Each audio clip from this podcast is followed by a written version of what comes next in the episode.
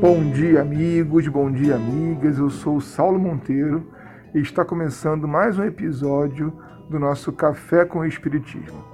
Com você que me ouve, olha, eu espero que esteja tudo bem. Mas se não for um daqueles dias ótimos, está tudo bem também, viu? A vida é feita de ciclos e se hoje não está tudo tão bem, daqui a pouco pode ficar. A nossa viagem pelo capítulo 6 do livro Grande Enigma poderia muito bem ter durado um só dia. Mas eu tomei a decisão de prolongá-la para que nós pudéssemos desfrutar hoje um pouco mais da lógica de Denis sobre um antigo e importante dualismo presente no entendimento de mundo de muitos povos em diversas épocas da humanidade. Estamos falando das crenças que se apoiam na existência de dois princípios opostos e necessários, que explicariam através de uma dualidade bem e mal o mundo íntimo e também o cosmos. Para a doutrina espírita, no entanto, isso se passa de modo diferente. Vejamos o que nos diz Leon Denis. Não há dois princípios no mundo, o bem e o mal. O mal é feito de contraste, qual a noite o é do dia. Não tem existência própria. O mal é o estado de inferioridade e de ignorância do ser em caminho da evolução.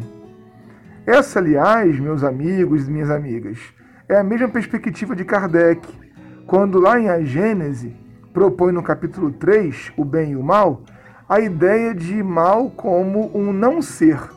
Peraí, Saulo, calma. Já vem você de novo com filosofia. O que seria então não ser?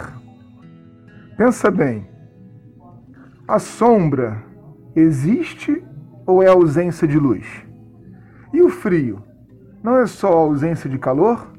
Pois é, o mal, em doutrina espírita, é um buraco, um vazio a ser preenchido de luz, de calor, de amor, de bem. Conforme a alma vai experimentando a vida, ela adere mais e mais, a pouco e pouco, ao bem, ao belo, ao amor. Isso a torna preenchida de conteúdo que substitui o vazio que é o mal, totalmente temporário e passageiro na vida dos filhos e filhas de Deus. Ainda sobre esse caminho inicial, em que por ignorância o ser se vincula ao vazio que é o mal, acompanhe o raciocínio do nosso professor de confiança. Os primeiros degraus da escada imensa representam o que se chama o mal. Mas, à medida que o ser se eleva, realiza o bem em si e em torno de si, o mal vai atenuando-se e depois desvanece. O mal é a ausência do bem.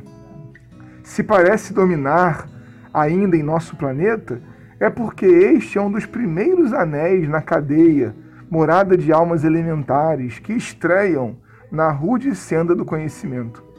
Nos mundos mais adiantados, o bem se expande e, de grau em grau, acaba reinando sem partilha. O bem, então, minhas amigas e meus amigos, não é um outro lado da moeda, nem uma promessa para a humanidade. O bem é tudo o que existe em si.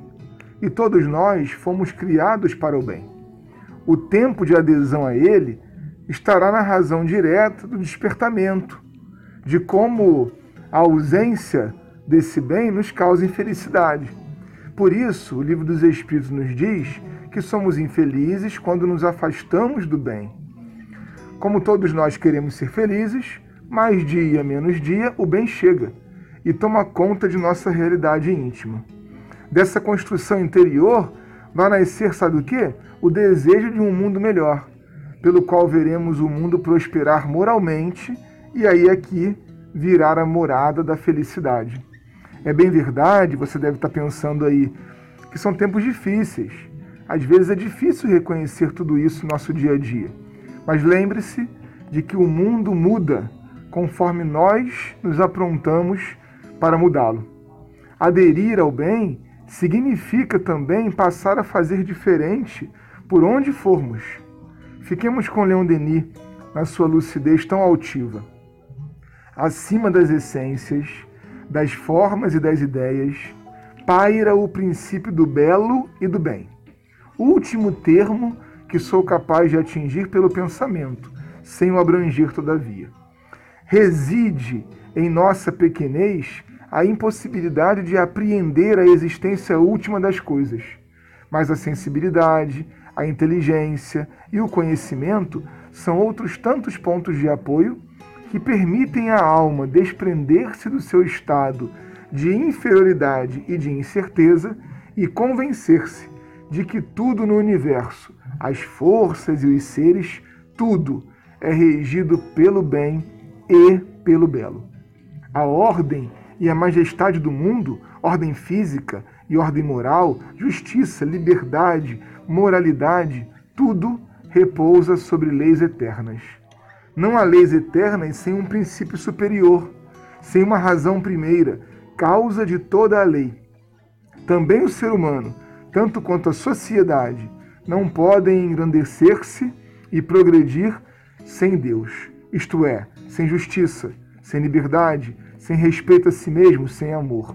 Porque Deus, representando a perfeição, é a última palavra, a suprema garantia de tudo quanto constitui a beleza, a grandeza da vida, de tudo que faz a potência e a harmonia do universo. Um forte abraço e até o próximo Café com o Espiritismo.